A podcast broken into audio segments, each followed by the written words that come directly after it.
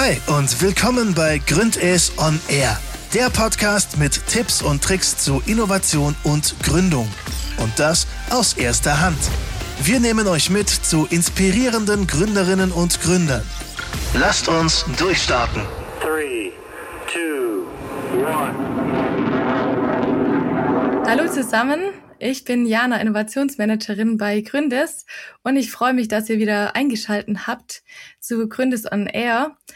Heute habe ich die Julia vom nachhaltigen Food Startup Spontaneable bei mir zu Gast und zwar virtuell dieses Mal wieder. Hi Julia, schön, dass du da bist. Hi Jana, vielen Dank für die Einladung. Am besten stellst du dich doch einfach mal selber kurz vor und äh, was ihr genau bei Spontaneable macht. Hi, ja, ich bin Julia, eine der Co-Gründerinnen von Spoontainable und wir haben den ersten essbaren Eislöffel aus den Kakaoschalenfasern entwickelt. Ähm, das heißt, so viel wie wir verwenden die Schalenreste aus der Kakaoindustrie, aber auch aus der Haferindustrie ähm, lassen sie zu Fasern verarbeiten und machen daraus dann einen essbaren und auch nachhaltigen Löffel, der als Plastikalternative dient. Ähm, das bedeutet, wir haben ähm, ja eine Plastikalternative auch gerade in Bezug auf das kommende EU-Plastikverbot ähm, entwickelt, hauptsächlich für die Gastronomie. Und so wollen wir eben nachhaltigen Impact ähm, europaweit leisten. Total spannend. Ich hatte den Eindruck, du hattest schon eine ganz schön stressige Woche hinter dir. Wo seid ihr denn gerade so dran? Was, was beschäftigt euch denn gerade so am meisten?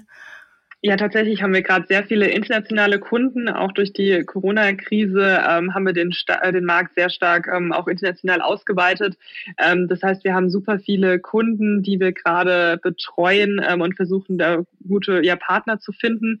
Ähm, dann in Sachen Marketing ähm, natürlich ähm, gibt es immer was zu tun. Wir, der, der Online-Shop muss immer neu optimiert werden. Jetzt ist auch gerade wieder Ostern da. Das heißt, hier planen wir auch noch neue ähm, ja, Fotos, neues, neues Material online zu stellen. Und gleichzeitig ähm, mache ich jetzt bei uns auch noch, noch die Finanzen. Und da wir auch gerade in der nächsten Investorenrunde stecken, bin ich da eigentlich auch immer dabei, den Finanzplan noch ähm, ja, zu optimieren, anzupassen, zu aktualisieren. Ähm, ja, das nur so als, als kurzer Ausschnitt. Wahnsinn, dann habt ihr echt viel um die Ohren. Das heißt, äh, so wie ich es jetzt gerade rausgehört habe, beeinflusst euch Corona eher äh, so ein Stück weit zum Positiven? Das hätte ich jetzt gar nicht so erwartet. äh, ja, es kommt darauf an, wie man es betrachtet. Also letztes Jahr war es eine, ja tatsächlich eine Katastrophe, kann man sagen, weil ähm, uns super viele Umsätze eingebrochen sind. Ich meine, wir haben es alle ja mitbekommen, die Gastronomie hatte komplett geschlossen ähm, und das hat sich ja auch direkt auf uns ausgewirkt, sodass wir da wirklich fast gar keinen äh, Umsatz machen konnten. Ähm, wir sind dann natürlich etwas kreativ geworden, haben überlegt, okay, wie können wir das jetzt irgendwie ausgleichen? Was sind Märkte, die wir jetzt als nächstes angehen wollen? Haben dann ähm, verschiedene B2C-Produkte auf den Markt gebracht, aber haben eben auch geschaut, okay, in welchen Ländern läuft es denn aber gerade trotzdem gut. Und ähm, ja, wir sind hauptsächlich gerade in Israel super stark aktiv. Ähm, das ist ein Markt, der ähm, sehr gut läuft. Man sieht es ja auch an der Impfkampagne dort. Da sind die Israelis ja auch super weit. Ähm, ja, und, und grundsätzlich ist das Ausland ähm, ja aktuell eine super Alternative zum, zu Deutschland, ähm, wo wir doch gerade so im Lockdown sind. Spannend, dass ihr das dann so als Chance einfach nutzt und euch dann einfach erweitert. Finde ich cool. ja, die Rechte müssen leider irgendwie gezahlt werden. genau. Kommen wir vielleicht gleich zum Fokusthema heute. Äh, der Schwerpunkt heute liegt auf dem Thema Test and Validate.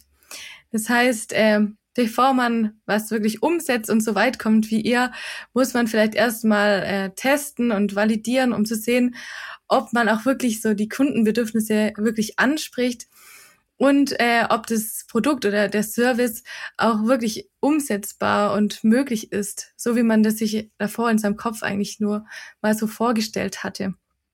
Jetzt gleich vielleicht mal so am Anfang, wenn ihr jetzt gerade schon äh, so kreativ wart und Hürden überwunden habt, war am Anfang da auch äh, gab es gleich äh, Schwierigkeiten oder musstet ihr da oft äh, iterieren, bis ihr das passende Produkt gefunden habt und viel testen? Wie sah das bei euch denn aus? Genau, also als wir den Prototypen, den Spoonie entwickelt haben, ähm, waren wir wirklich ja super viele Abende in unserer WG-Küche und haben einfach gebacken. Und die ersten Testversuche waren natürlich super negativ, weil ähm, unser Produkt, also der Löffel, nicht stabil war, nicht geschmeckt hat oder andere Probleme auftraten. Ähm, und wir sind dann eben schnell zum Schluss gekommen, okay, wir brauchen irgendwie was mit vielen Ballaststoffen, was ähm, stabilitätsfördernd ist. Und so sind wir dann aber auch eben auf diese Fasern und die Schalenreste gekommen. Ähm, das war so das, der erste Punkt, wo wir wirklich sehr viel ähm, iteriert haben. Und dann äh, ging es ja dann eigentlich auch schon direkt ähm, an die Marktfähigkeit. Also dann war's, haben wir uns äh, haben wir die, uns die Frage gestellt, okay, wie können wir jetzt wirklich einen essbaren Löffel äh, produzieren, aber auch in den Mengen produzieren, dass es irgendwie am Markt beständig ist. Und äh, das heißt, da haben wir dann mit den ersten Eisdielen erstmal geredet, mit den ersten möglichen potenziellen Kunden geschaut, okay, passt es für euch, ist das ein Produkt, was ihr euch kaufen würdet?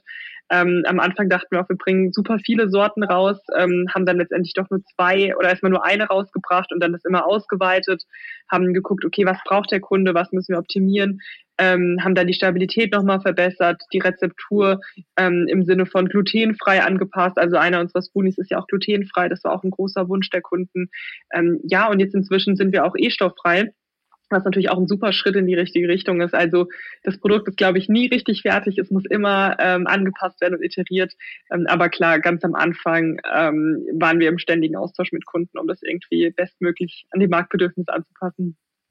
Und Erinnerst du dich noch so, wie lange das gedauert hat, so als ihr dann schon so die erste ausgereiftere Idee hattet ähm, und das erste Mal diesen Spoonie gebacken habt, bis äh, ihr wirklich zum ersten Mal richtig auf den Markt gegangen seid? So ganz grob. Wie? Das war, ja, das war auf jeden Fall ein Jahr. Also wenn ich so überlege, dass wir so 2018 circa Anfang des Jahres angefangen haben mit den ersten Backversuchen ähm, und wir waren aber 2019 erst am Markt, hat es schon so ein Jahr gedauert. Ähm, man muss sagen, unser Produkt an sich war dann schon ja, so nach vier, sechs Monaten ähm, hat es schon den Status, mit dem wir dann noch an den Markt gegangen sind. Ähm, nur war dann allerdings ähm, Herbst und wir dachten uns, einen Eislöffel im Herbst zu launchen ist wahrscheinlich nicht so smart ähm, und haben deshalb eben die nächste Frühjahrssaison abgewartet, was auch die definitiv richtige Entscheidung war. Ähm, ja, also so ein gutes Jahr hat es auf jeden Fall gedauert. Okay, macht Sinn. Und äh, spannend, dass man da auch vielleicht die Saisons dann beachten muss und vielleicht davor auch dann nochmal drauf achtet finde ich. Genau, ja, das ist super wichtig. Also wir haben es auch gerade im ersten Jahr gemerkt, ähm, dass wir selbst, wir haben im April gelauncht, also April 2019, ähm, und selbst das war sogar schon ein Ticken zu spät, weil die ganzen Gastronomen ja bereits im Februar einkaufen. Ähm, ja, aber man lernt dazu. Also das haben wir natürlich jetzt alles mit berücksichtigt in den letzten Jahren und natürlich auch überlegt, okay, wie können wir diese Saisonalität aber auch ausgleichen? Wie kann auch der Winter trotzdem profitabel sein mit anderen Produkten oder mit anderen ähm, ja, Zielgruppen. Also ja, Saisonalität ist auf jeden Fall ein großer Punkt bei uns. Okay, spannend. Und wie war das so, die ersten Versuche? Äh, erzähl da vielleicht nochmal genauer. Wo habt ihr das erste Mal gebacken? Ähm, geht man da gleich in ein richtiges Labor oder wie kann man sich das vorstellen? Wie entwickelt sich das dann auch? Also unsere ersten Backversuche waren ganz klassisch in der WG-Küche äh, mit einem Glas Wein und ähm, überhaupt keine Ahnung, was wir da täglich machen. Ähm, also wirklich mehr so, so ein spaßiger Abend. Ähm, und wir, ich erinnere mich, wir hatten nicht mal ein, so, so Nudelholz, um den Teig auszurollen. Also wir haben das wirklich mit einem Bierglas dann letztendlich gemacht, weil das das einzige runde Gefäß war, mit dem man irgendwie äh, den Teig ja flach bekommen hat. Ähm, ja, und, und das äh, ja, war, war so der Anfang. Und ähm, ich glaube, das erste Mal richtig dann an die ja, Produktionsmaschinen, das hat wirklich sehr lange gedauert. Also wir haben das wirklich sehr ähm, ja, naiv gemacht und auch ohne Labor, also wirklich ähm, Prototypen wie, wie Kekse gebacken oder Plätzchen gebacken, so sah das bei uns aus. Ähm, und erst als wir dann wirklich eine einigermaßen gute Rezeptur hatten, mit der man was anfangen konnte, haben wir dann Produzenten gesucht. Okay. Und ähm, hattet ihr davor schon wirklich so ein richtiges Geschäftsmodell, sage ich mal, ausgereift oder habt ihr die erste grobe Idee gehabt und dann einfach mal gebacken? Ja, genau, zweiteres. Also wir haben noch kein ausgereiftes Geschäftsmodell gehabt, ganz im Gegenteil. Ähm, für uns war das am Anfang mehr so eine Art ähm, Uni-Projekt und wir haben gedacht, okay, let's try it. Also wir probieren jetzt einfach mal, ob wir da einen essbaren Löffel hinkriegen.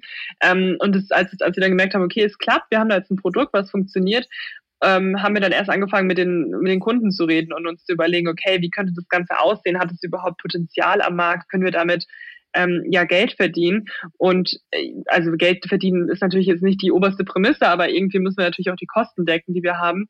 Ähm, ja, und, und dann haben wir mit Kunden versucht zu überlegen, okay, wie, wie sind die Strukturen im deutschen Lebensmittelmarkt, ähm, wie funktioniert das mit Händlern, mit Gastronomen und so weiter und haben dann langsam, aber sicher dann Geschäftsmodell draus gebastelt. Aber am Anfang war das auf jeden Fall noch nicht da, würde ich sagen. Und auch das ganze Know-how war, äh, hat ja noch total gefehlt.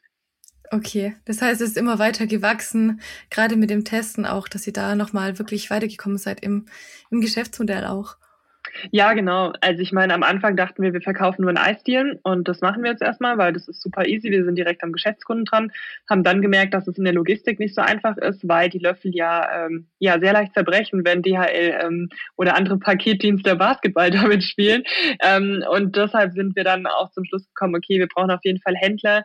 Ähm, ja, bei den Gastronomen ist es ja so, dass die von Lieferanten bedient werden, die dann täglich oder wöchentlich ähm, direkt zu den fahren und die Ware bringen ähm, also ganz normal, der, wie der Lebensmittelhandel eben funktioniert. Und mit denen kooperieren wir jetzt hauptsächlich. Das bedeutet zum einen, dass wir nicht super viele kleine Eisdielenkunden oder Cafés betreuen müssen, sondern wirklich einen Großhändler und er betreut dann wiederum seine kleineren Kunden.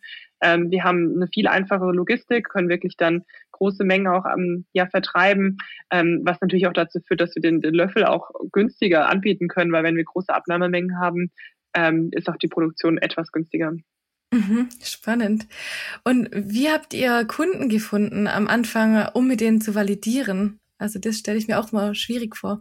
Tatsächlich war das sehr ähm, ja nah am, am Klinkenputzen. Also wir sind wirklich in jede Eisdiele rein und haben einfach mit den mit den Leuten dort gesprochen, die dort ähm, das Eis verkauft haben, sind dann sehr schnell immer zu den ja, Geschäftsführern äh, durchgekommen. Das ist ja auch ganz praktisch in so einer einem recht kleinen ähm, ja, Business und dann haben wir einfach mit denen gesprochen, denen unser Konzept erklärt, einen Löffel gezeigt, ähm, die durften mal probieren ähm, und wenn sie begeistert waren, dann hatten wir dann schnell eine gute Zusammenarbeit und diejenigen, die das eben nicht so cool fanden oder nicht ganz verstanden haben, ähm, ja, dann haben wir eben schnell die nächste Eisdiele gesucht. Und gab es da viele, die dann am Anfang total begeistert waren? Weil am Anfang ist das Produkt ja noch nicht so ausgereift. Dann Gibt es vielleicht auch einige, die eben nicht so begeistert sind? Konntet ihr die noch irgendwie überzeugen oder habt ihr die einfach rausgelassen, sag ich mal? Ähm, es kommt ein bisschen drauf an. Also tatsächlich kann ich mich jetzt, glaube ich, auch nicht an jeden Kunden erinnern, der da jetzt irgendwie was Negatives zu, zu meckern hatte. Ähm, also natürlich gab es immer welche, die das nicht gut fanden, denen der Löffel nicht schmeckt oder die einfach nicht den Mehrwert gesehen haben. Das ist aber auch voll okay. Also man kann nie den ganzen Markt bedienen und ähm, ich glaube, da muss man auch in gewisser Weise einfach kritikfähig sein und das das akzeptieren und entweder daraus lernen und versuchen, das dann auch für die Leute attraktiv zu machen ähm, oder sich eben auf seine Hauptzielgruppe ähm, fokussieren. Und das waren eben die Leute, die nachhaltig ähm, ja agieren möchten, die ja kein Plastik verwenden möchten, einfach einen Impact leisten wollen. Ähm, und auf die haben wir uns dann fokussiert. Ähm, und ähm, klar, ich glaube, ich würde sagen, dass es auf jeden Fall welche gab, die dann nach, nach den neuen Verbesserungen, als sie den zum Beispiel noch stabiler gemacht haben, den Löffel ähm, oder geschmacklich nochmal angepasst haben, ähm, haben wir auch zahlreiche Kunden nochmal gew gewinnen können. Ähm, auch gerade als wir den Löffel oder den Spoonie Choc glutenfrei gemacht haben, haben sich auch zahlreiche Kunden nochmal gemeldet. Also es kommt immer so ein bisschen drauf an, ähm, aus welcher Richtung die kommen oder was die genau negativ fanden. Ähm, aber grundsätzlich merken wir, dass natürlich auch mit dem kommenden Einwegplastikverbot das ähm, Produkt für super viele Kunden immer interessanter wird. Mhm. Und gerade vielleicht auch nochmal, um auf den, äh, auf den glutenfreien Löffel zu kommen und auf diesen Fokus, den ihr da gesetzt habt, auf einzelne ähm, Löffel.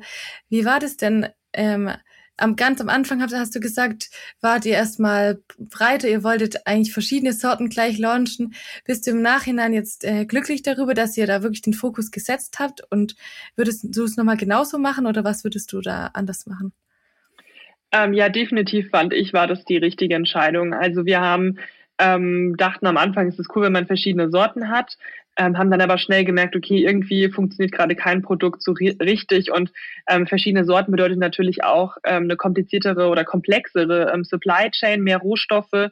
Ähm, und man weiß eigentlich gar nicht, ja, welches Produkt wirklich läuft am Anfang und hat einen relativ hohen Invest. Ähm, und deswegen ähm, ja, haben wir geschaut, okay, welcher Löffel funktioniert gerade am besten und kommt auch vom, vom Geschmack irgendwie bei den meisten am besten an. Ähm, und deswegen haben wir dann uns erstmal auf den Spoonie Choc fokussiert und dachten, okay, das ist jetzt ein Schokogeschmack, ähm, passt eigentlich auch zum Eis. Wir versuchen das jetzt. Ähm, ja, und das war definitiv die richtige Entscheidung, weil wir dann diese Rezeptur immer weiter optimieren konnten. Und als dann super viele Anfragen kamen nach einem etwas neutraleren Löffel, haben wir eben auch die zweite Sorte gelauncht aus, aus Hafer, also den Spoonie Classic und auch das war definitiv die richtige Entscheidung, weil wir jetzt aktuell keine einzige Anfrage bekommen für einen Erdbeerlöffel oder einen Zitronenlöffel. Ähm, also wir hätten hier wahrscheinlich unnötig Geld in die Hand genommen ähm, für die Entwicklung, ähm, was wir, was wir letztendlich, was gar nicht erfolgreich am Markt gewesen wäre. Und wir glauben auch, dass es auf jeden Fall die zwei Haupt- und wichtigsten Sorten sind, ähm, weil wenn man sich vorstellt, wenn man Eis isst, dann konzentriert man sich natürlich auf die Wahl der Eissorte und hat jetzt nicht wirklich ähm, noch ein Auge dafür, welche Löffelsorte man möchte. Ähm, also im Workflow ist es einfach ja nicht nicht so nicht so cool. Und äh, ja also wenn natürlich jetzt der große Auftrag kommt und die Nachfrage nach einem Erdbeerlöffel wer weiß vielleicht kommt er noch aber aktuell bleibt es bei den zwei Sorten. Okay spannend. Ähm, wie war das denn auch noch mal du hattest gesagt nämlich ihr hattet erst mehrere Optionen dann eben diesen Fokus und das war gut so. Aber hattet ihr dann am Anfang wirklich auch mehrere auf einmal getestet oder habt ihr dann den, den tatsächlichen Test, sag ich mal, da wo ihr dann wirklich zu mehreren Kunden gegangen seid, wirklich nur mit dem Spoonie Chalk zum Beispiel gemacht? Ähm, das ging so ein bisschen ineinander über. Also ich glaube, die ersten Löffel hatten wir auch bestimmt mal, haben bestimmt auch einige Eisdielenkunden gesehen.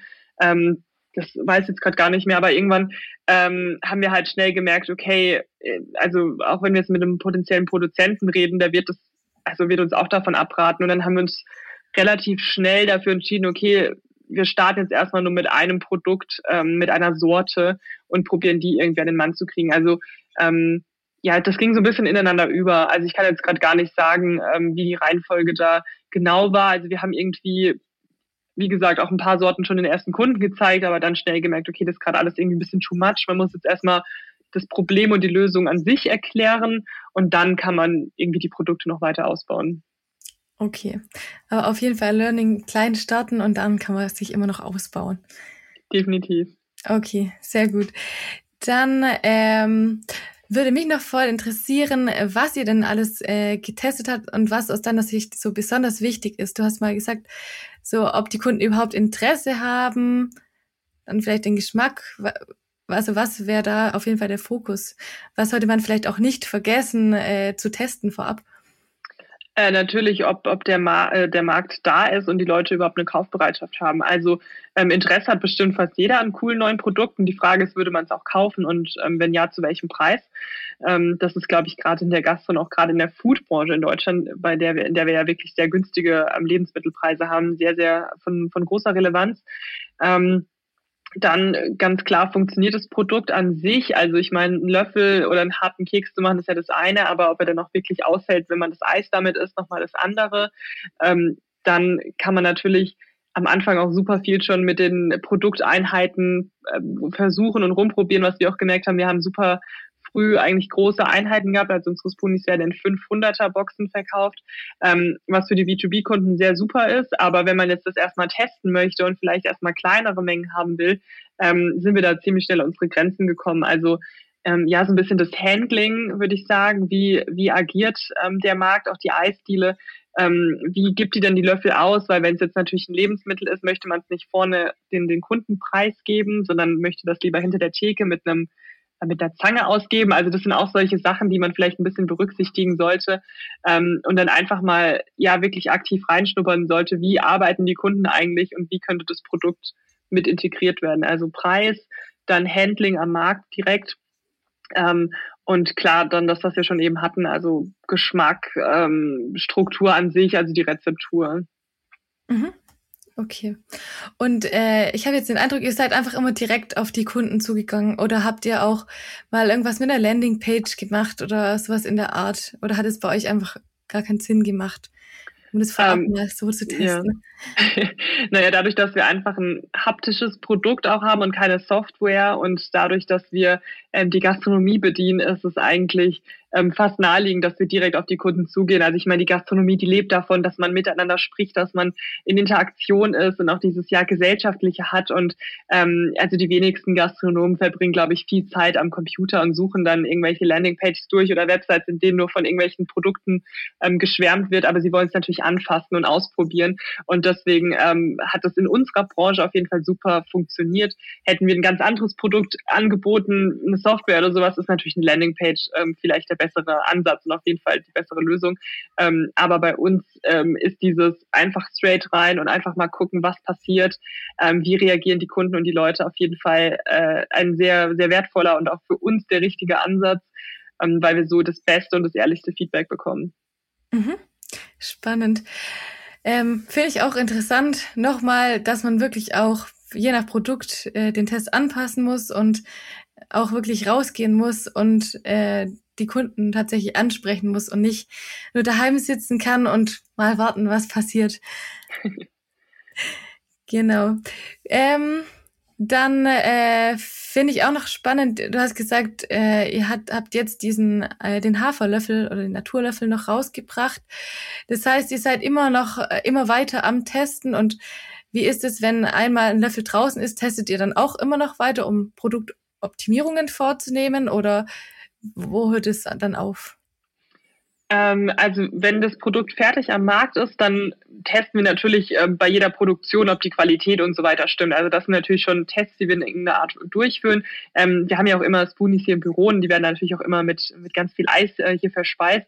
Ähm, aber an sich ähm, hören wir dann eher auf, auf die Kunden und auf den Markt, auf das Feedback. Also wenn dann äh, Kunden sagen, hm, irgendwie der Löffel, der schmeckt jetzt nicht mehr so gut oder der funktioniert irgendwie nicht oder ähm, ich würde mir eher das und das wünschen, dann nehmen wir das mit und versuchen daraus dann das Produkt nochmal zu, zu verbessern und zu optimieren. Aber ähm, es ist jetzt nicht so, dass wir ähm, ja, dass wir dann jetzt ständig noch neue Rezepturen ausprobieren, wenn es gar nicht nötig ist. Also da versuchen wir schon auf, auf den Markt, auf die Bedürfnisse des Marktes zu hören. Ähm, aber ganz klar, wenn es natürlich um neue Produkte geht, da führen wir schon nochmal Tests durch und ähm, probieren uns da aus. Mhm. Und weil ihr habt jetzt vorher gesagt, äh, oder du hast vorher gesagt, ihr verkauft über Händler. Wie kommt ihr dann noch an das Feedback von diesem Kunde selber? Also wir sind trotzdem mit vielen Eisdielen noch weiterhin im Kontakt, sei es durch Social Media, sei es dadurch, dass wir ähm, schon von Anfang an mit denen irgendwie kooperieren. Ähm, also der Kontakt ist da, da, da scheut man sich auch nicht irgendwie mal kurz anzurufen. Es ist eher so ein ähm, ja so ein ständiger Austausch. Also viele Eisdielen ähm, haben dann vielleicht doch nochmal Fragen zum Produkt, die wir besser beantworten können, wollen dann aber aufgrund bestimmter Mengen, Voraussetzungen lieber beim Händler bestellen, weil sie da weniger bestellen können als bei unserer Mindestabnahmemenge und so weiter. Ähm, und also geben dann einfach das Feedback direkt an uns, weil die halt wissen, okay, die Löffel kommen von uns und nicht, nicht vom Händler. Ähm, ja, und das ist, ich glaube, dadurch, dass wir auch ähm, ja sehr, sehr offen und transparent agieren und auch wirklich ähm, direkt am, am Kunden auch von Anfang an waren, ähm, ist da auch keine Barriere, dass jetzt irgendwie nicht mehr ähm, uns Feedback rückmelden würden. Also selbst wenn wir an gar keine Eisdiele mehr ähm, rankommen würden oder keinen Kontakt mit so hätten, würden wir den Kontakt suchen, ähm, einfach um festzustellen, okay, was ist das Bedürfnis, was braucht ihr noch, wie kommt der Löffel an. Mhm. Okay. Und äh, du hast vorher noch mal gesagt, dass ihr ähm, jetzt diese Produkt äh, oder die Produkte, die jetzt auf dem Markt sind, ähm, nicht mehr unbedingt noch weiter testet, sondern nur auf das Feedback auf jeden Fall achtet. Wann gibt es irgendwie so einen Zeitpunkt, wann man sagt, okay, jetzt bin ich fertig mit Testen, ähm, jetzt kann es auf den Markt oder äh, also wann tritt dieser Zeitpunkt ein, wo man, wo man das so sagen kann? Gibt es eine bestimmte Anzahl von Kunden, die man getestet haben äh, soll aus deiner Sicht oder hattet ihr den Eindruck, es hat sich wiederholt oder wie war das denn? Ähm, ich glaube, es gibt da keine goldene Regel. Also was ich glaube, ist, dass man ähm, nicht zu spät launchen sollte. Man sollte sich auf jeden Fall für sein äh, erstes Produkt schämen, was am Markt ist ähm, und wirklich, also ähm, wirklich auch das negative Feedback einsammeln und dann wirklich so einen Verbesserungsprozess äh, mitnehmen. Ähm, ich glaube, wenn das Produkt ähm, ja zu perfekt auch ist und man vielleicht auch die ganzen Risiken kennt, dann, ähm, dann hat es irgendwie gar nicht mehr so diesen Charme und auch dieses Potenzial und man kann irgendwie gar nicht so, so lernen oder feststellen, okay, was macht das Produkt eigentlich aus? Ähm, ich glaube, wenn man eben gewisse Fehler macht und auch einfach ähm, ja, dass es wirklich mit den Kunden weiterentwickeln kann, haben die Kunden auch vielleicht eine viel stärkere Bindung, sehen, dass man ähm, auf die Wünsche auch eingeht und dass sich da auch eine Kundenbeziehung hin entwickelt. Ähm, also ich glaube, gerade bei, bei Startups, die sich einfach auch irgendwie erlauben können, auf gewisse Art und Weise da ein vielleicht noch nicht perfektes Produkt rauszubringen, sollte man genau das ähm, auch tun.